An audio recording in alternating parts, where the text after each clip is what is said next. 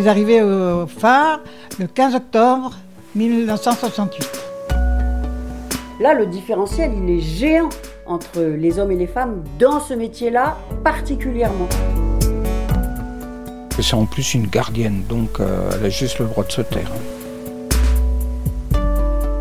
Si tu vas au musée des phares et balises à Ouessant, tu ne trouveras pas un mot, pas une mention.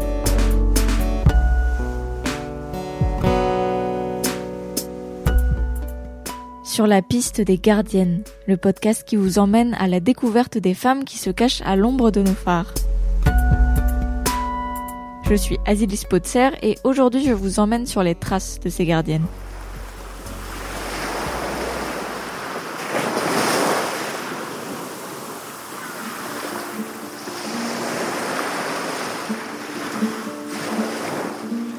Nous sommes en avril 2020. Confiné dans ma chambre d'ado, je relis le tome 1 de la bande dessinée Les culottés de Pénélope Bagieux. Et là, je retombe sur l'histoire de Georgina Reid, cette femme qui a tout fait pour protéger de l'érosion le phare de Mount Oak aux États-Unis. Une question me rentre en tête. À cette époque, je ne le sais pas encore, mais elle va y rester pour les deux prochaines années. Y a-t-il eu des gardiennes de phare en Bretagne?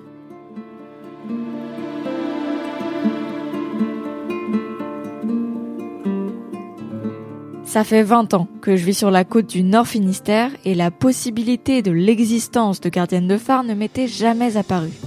Il faut bien avouer que la mer est souvent décrite comme un milieu tome, que ce soit dans les livres, les films ou les séries. Et puis, les archives au sujet des phares racontent avant tout la vie de ces braves hommes affrontant la tempête. Il est 17h15 dans ce mardi de grisaille quand l'hélicoptère de la sécurité civile arrive sur le phare d'Armen. Tout cela pour une intervention exceptionnelle. Les deux derniers gardiens quittent le phare par la voie des airs. C'est la dernière relève de ce phare mythique, la tour la plus à l'ouest du continent européen, le dernier refuge des hommes.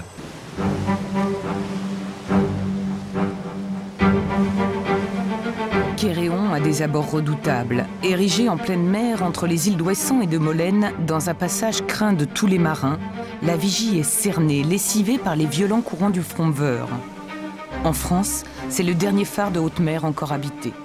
Alors dans l'avenir, nos petits-enfants nous croiront-ils quand on leur dira qu'un jour, dans le passé, des gens vivaient sur des tours en pleine mer?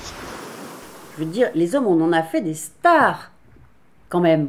Hein, je- les photos, les films, les machins, je ne fais pas de dessin. Donc on- là, on en a vrai. Là, le différentiel, il est géant entre les hommes et les femmes dans ce métier-là, particulièrement, je pense. Elle, c'est Françoise Loiselet. En faisant des recherches sur Internet pour tenter de retrouver la trace de gardienne, je découvre qu'une compagnie de théâtre qui habite à deux pas de chez moi a créé une pièce à leur sujet. Y a personne sur un satellite. Y a quelqu'un derrière un phare. Ça change tout, non Vous ne trouvez pas Moi, je pense que ça les arrangerait bien s'ils pouvaient remplacer les phares par des ordinateurs plantés sur des piquets en pleine mer. L'important, c'est qu'ils font une présence. On ne va quand même pas les regarder s'écrouler les bras croisés, ces vigies, non On ne va quand même pas remettre l'obscurité sur terre Françoise en est l'autrice. Alors je décide d'aller la rencontrer chez elle, à Kerlouan, dans sa petite maison en bord de mer. On s'installe dans sa véranda, autour d'un café, et elle me raconte l'origine de cette pièce. Céline, qui est, euh, qui est comédienne et qui est metteur en scène, c'est elle qui fait toute la mise en scène, est allée visiter le phare de Landvaon, qui est un phare sur la côte ici à, la, baie- à Plouguerneau. En fait, c'est un feu d'alignement. Et euh, donc, elle est allée le visiter parce qu'il y a une assoce qui euh, le rénove pour le réouvrir au public. Et c'est en descendant de ce phare qu'elle s'est dit, mais on en a fait des caisses sur les gardiens de phare, on les a quasi transformés en héros et en mythes. Et les gardiennes de phare, personne n'en parle. Et ça lui est venu parce que le gars de la sauce qui lui faisait visiter le phare lui expliquait que la dernière gardienne, elle était en retraite et elle habitait tout près. Et euh, c'est comme ça que l'idée a germé, qu'elle est venue me voir en me disant Mais euh, gardienne de phare, toi, euh, ça t'inspirerait? Je dis bah, Carrément que ça m'inspirerait. Ma principale source d'information, bah, je suis allée la voir, moi, la gardienne de Plouguerneau. Je suis allée voir la dernière gardienne du phare de Pontusval. Il est trop mignon ce phare, c'est trop bien. Donc je suis allée la voir et en fait, je l'ai un peu, j'étais un peu obligée de la, pas de, de forcer ses confidences, mais j'ai quand même dû y aller assez fort pour obtenir des trucs. Et en fait, j'ai eu plein de trucs avec elle sur, euh, sur, leur- sur sa vie. Et j'ai interrogé aussi par téléphone euh, trois femmes. Il y en a deux qui vivent toujours dans les Côtes d'Armor, qui étaient euh, pareil. Il y en avait une qui était gardienne à Bas, à l'île de Bas. L'autre, je sais plus où, c'était à terre. Et la troisième, qui a cette particularité, elle, elle a gardienné dans des phares en mer. Elle avait le brevet d'électromécanicien et elle est montée dans des phares en mer. Elle est atrocement remontée contre l'administration des phares et balises, de même que ces deux autres femmes des Côtes d'Armor. Pourquoi? Parce que alors, dans l'administration des phares et balises, c'est très hiérarchisé.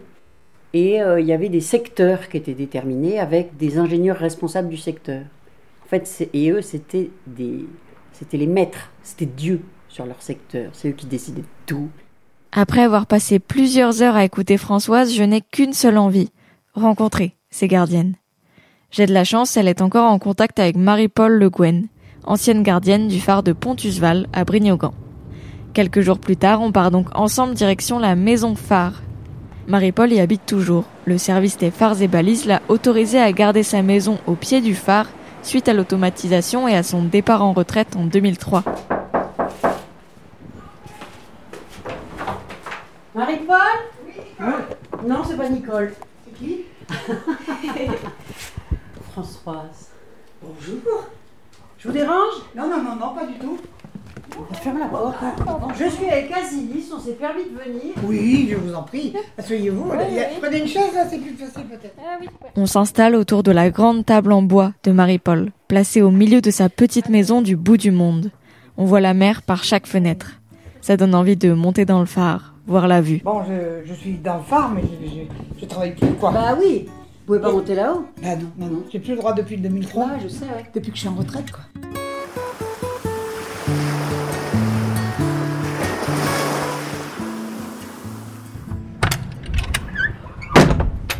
Je suis arrivée au phare le 15 octobre 1968. Tout de suite, j'ai pris mon travail et puis on est venu me faire voir comment ça fonctionnait et tout. Et puis depuis, je suis, ça fait 54 ans que j'y suis. Et quelle impression t'as eu quand t'es rentré dans ce phare pour la première fois? J'ai eu une drôle impression parce que je ne connaissais pas du tout. Même moi qui habitais à Brignogan, je ne connaissais pas du tout. Et habiter dans un phare, c'était quand même très important. Parce que c'était une maison pas comme les autres. Et puis, une maison qui servait à quelque chose. Et, et là, je, je me suis dit, c'est bon. Et je me pose là et c'est mon endroit. Et à quoi ça ressemblait ton travail au quotidien dans le phare? Euh, Moi, euh, c'était, bon, d'abord, euh, le soir, allumer le phare. Il y avait des heures pour, pour le faire. Et le, et le matin, c'était pour l'éteindre. Mais il y avait, que- parfois, il y avait des inconvénients. Parce que, par tempête surtout, on était, euh, on était en panne de courant. Donc, pour moi, c'était un problème parce qu'il fallait que je monte là-haut pour voir si ce n'était pas l'ampoule. Parce que d'abord, j'étais réveillée par une maudite so- son- sonnerie, euh, que ce soit à minuit ou 3 heures du matin, qui me réveillait en sursaut. Et donc, je montais voir si c'était pas l'ampoule. Ensuite, il se mettait sur feu de secours. Et ensuite, ben, il fallait que je prévienne que j'étais sans courant, que j'étais à risque, parce que si, je, si le feu de secours tombait en panne, ben, il n'y avait plus de lumière. Alors là, à ce moment-là, il fallait que je monte une lampe à pétrole pour, euh, pour qu'il y ait quand même une lumière. Et il fallait que je prévienne pour dire que euh, voilà, pas le même feu que quand il y avait du courant, quand c'était l'ampoule. Et donc, euh, ma nuit était finie. Parce que j'étais pas tranquille, surtout au début, parce que je connaissais pas, grand-chose. Mais euh, quand même, c'était important. Pour moi, c'était important qu'il y ait toujours de la lumière. À écouter Marie-Paul, on pourrait croire qu'elle était seule dans son phare, mais ce n'est pas le cas. Elle y vivait avec ses enfants et son mari lorsqu'il revenait de ses longs séjours en mer pour la marine marchande. Et de temps à autre, il y avait aussi l'ingénieur de secteur qui passait. L'ingénieur passait parce que, ah oui, euh, euh, pour contrôler si ça fonctionnait bien, si mes cahiers étaient à jour, euh, voir si ça fonctionnait. Et, et l'instant où ça fonctionnait, bon, il dit tout marche bien. j'étais quand même très réservée quand il venait et puis j'avais été un peu inquiète pour, ce qu'il aurait pu dire, quoi. Bien que timide, Marie-Paul a toujours eu une certaine curiosité pour l'aspect technique de son métier. Elle se rendait à toutes les réunions des phares et balises à Brest. Elle y était bien souvent la seule femme d'ailleurs. En 1987, le concours pour travailler comme électromécanicien et surveiller des phares en mer est ouvert aux femmes. Au total, deux femmes le passeront. Marie-Paul travaille déjà à cette époque et elle ne se serait jamais vue gardienner un phare en mer. Ah non, quand même. Être 15 jours, euh, et puis en plus, euh, avec des hommes, quoi, parce que il y avait toujours deux gardiens, quoi. Dans les phares, il y avait la relève après, mais par, mauvais temps, c'était pas possible de faire la relève, donc il fallait prolonger. Et puis, euh, bon, c'est quand même un peu. Non, c'était pas un travail de femme hein, dans les phares en mer. Hein. Après cette discussion avec Marie-Paul, j'ai envie de savoir quel était le quotidien de ces femmes qui ont gardienné des phares en mer et surtout savoir qui sont ces deux femmes qui ont passé les concours. Je découvre la réponse dans les archives. La première femme à avoir gardé un phare en mer s'appelle Françoise André. Je parviens à trouver son numéro. Je l'appelle.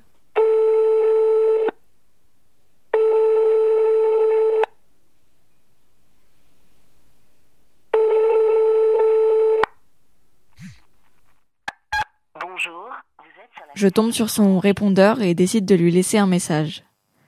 Quelques jours plus tard, sans nouvelles, je rappelle. Elle décroche, mais dès que je me présente, je sens la tension dans sa voix. Elle m'explique s'être sentie très mal après avoir reçu mon message. Non, parce que depuis votre message, vous voyez, euh, je dis Ah, punaise, je suis encore fait rattraper par mon passé. non. On reste pendant un petit quart d'heure au téléphone. Elle m'explique le sexisme qu'elle a subi en étant la première gardienne de phare en mer mais refuse de témoigner publiquement.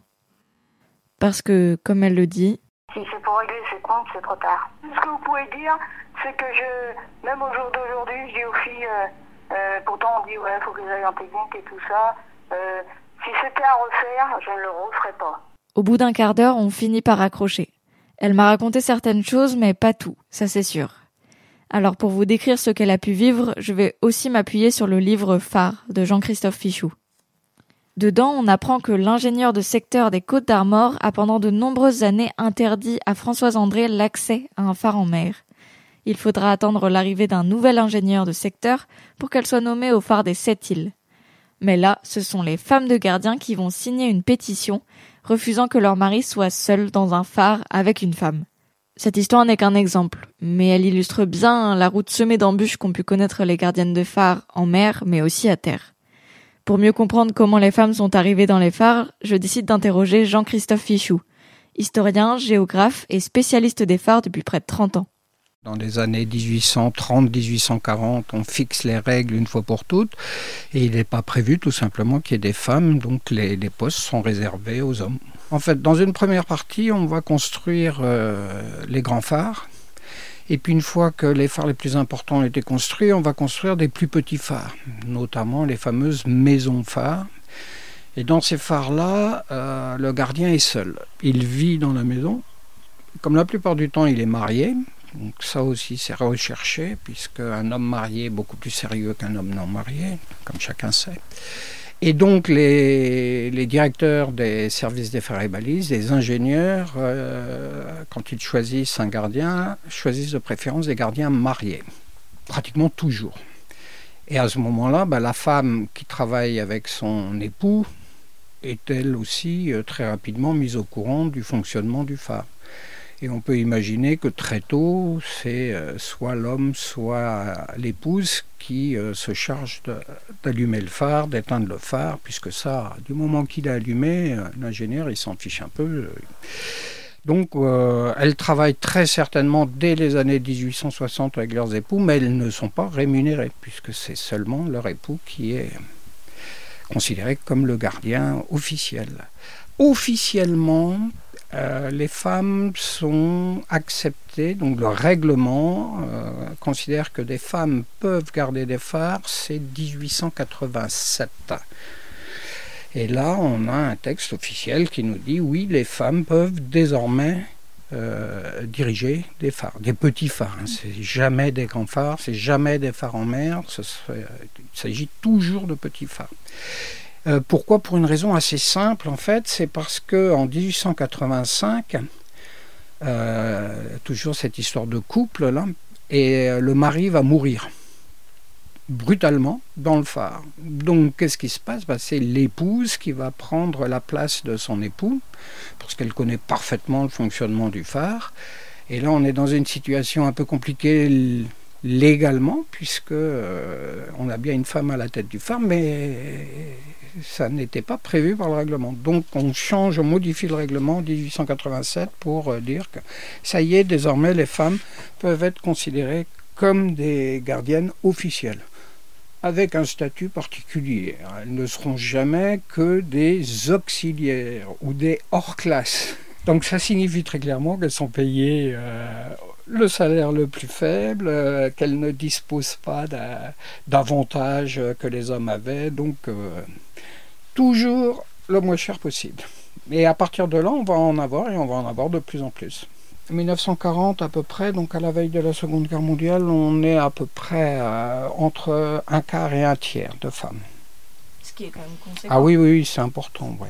Mais c'est vrai qu'on ne s'attend pas à trouver autant de femmes pour les gardiens de phare. Mais toujours des petits phares. Ce chiffre d'un quart à un tiers, il est estimé sur environ 1200 gardiens et gardiennes à l'époque. Il date de 1940. C'est le chiffre le plus stable que l'on ait, parce qu'ensuite les phares vont être automatisés, en commençant d'ailleurs par les phares en mer, donc il va forcément y avoir plus de femmes parce qu'elles gardiennaient des phares à terre. Mais alors si elles étaient autant, pourquoi est-ce que c'est si difficile de retrouver leurs traces aujourd'hui? On les voit rarement dans, dans les archives puisque euh, les dossiers disparaissent euh, vu qu'ils n'ont aucun intérêt pour les, les administrations puisqu'on n'a pas à leur verser de, de pension. Euh, les gardiens, c'était quand même la catégorie la plus basse de- de- des salaires. C'est pas des trucs euh, que les historiens ont beaucoup euh, travaillé. Aujourd'hui, les, classes sociales euh, les moins favorisées, c'est pas non plus les plus connues, alors que ça forme la majorité des populations.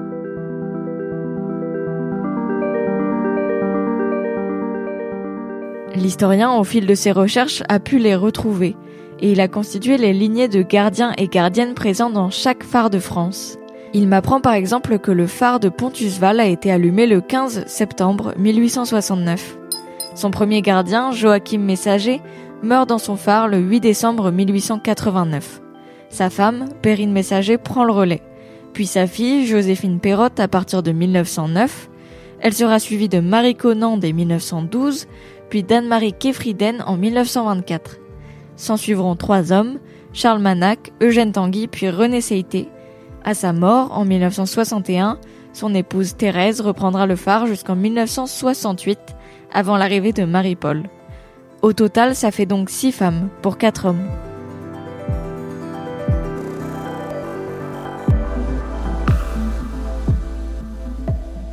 En découvrant ces chiffres, je décide de retourner voir Marie-Paul, car elle ne sait presque rien sur l'histoire de son phare et de ses gardiens et gardiennes.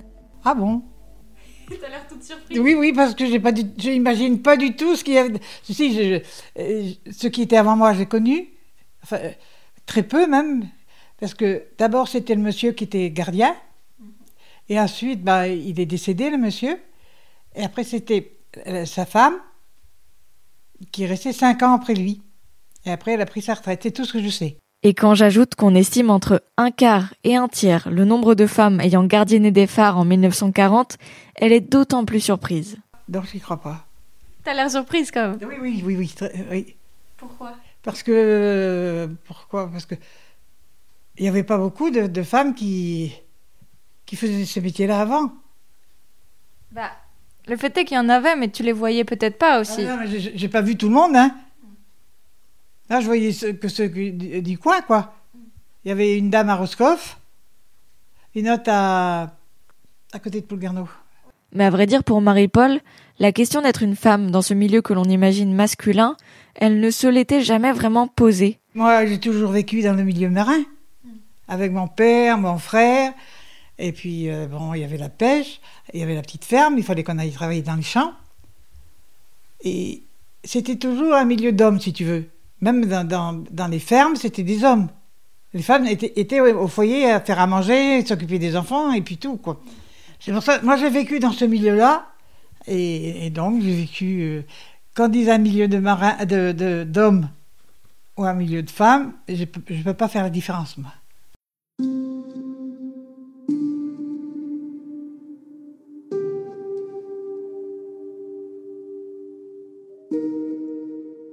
Elles ont sûrement été nombreuses à faire ce métier parce qu'il y avait de la place. Aujourd'hui, c'est un fait. Entre un quart et un tiers des personnes présentes dans les phares étaient des femmes en 1940. Au début de mon enquête, j'avais été au musée des phares et balises à Ouessant, en me disant que s'il y avait bien un endroit où on retrouverait leurs traces, c'était là. Mais ce n'était pas le cas. Aujourd'hui, j'ai besoin de comprendre pourquoi dans le musée qui raconte l'histoire de nos phares, on ne les retrouve pas. Alors après beaucoup d'allers-retours, je finis par appeler Émeric Jacot, il fait partie de l'équipe qui s'occupe de la rénovation de la muséographie. C'est-à-dire que le musée, en fait, il a été, euh, il a ouvert ses portes en 88. À cette époque-là, en fait, ce qui agite euh, surtout euh, l'actualité des phares et balises, c'est l'automatisation. Il y a toutes les grandes grèves son et lumière qui ont lieu sur cette période. Et donc c'est vrai que le, le, musée se concentre essentiellement sur ses collections. Donc c'est vrai qu'il y a, y a aucune mention de gardienne de phare parce que D'abord, je suis pas sûr que c'était un sujet dont on avait euh, beaucoup de connaissances à l'époque. En fait, les grands travaux euh, euh, historiques sur les gardiens de phare, c'est Jean-Christophe Fichou qui les a produits.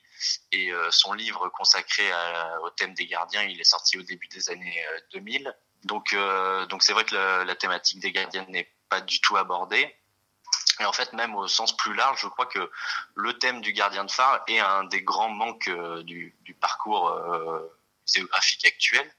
Et donc ça, en fait, on va essayer dans le projet de futur musée, euh, on va essayer, euh, si vous me passez l'expression, de rattraper le coup et, euh, et donc d'aller à la rencontre d'anciens gardiens de phare, voilà, de leur demander de leur raconter leur vie, euh, de raconter comment ils travaillaient, etc. Et puis en regard de ces interviews, il y aura une grande fresque qui aujourd'hui s'appelle euh, la fresque sociologique des gardiens de phare, et donc là, on abordera la question particulière des gardiennes.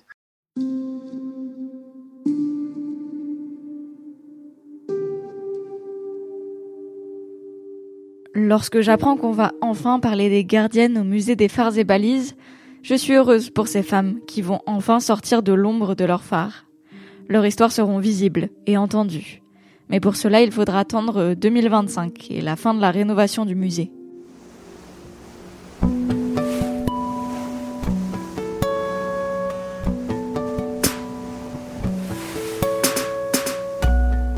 En attendant, en septembre, on pourra déjà retrouver la trace des gardiennes. Jean-Christophe Fichou va publier pour le Centre national des phares une lignée phare par phare des gardiens et gardiennes qu'il a pu retracer au fil de ses 30 ans de recherche. Une première étape pour éclairer l'invisible.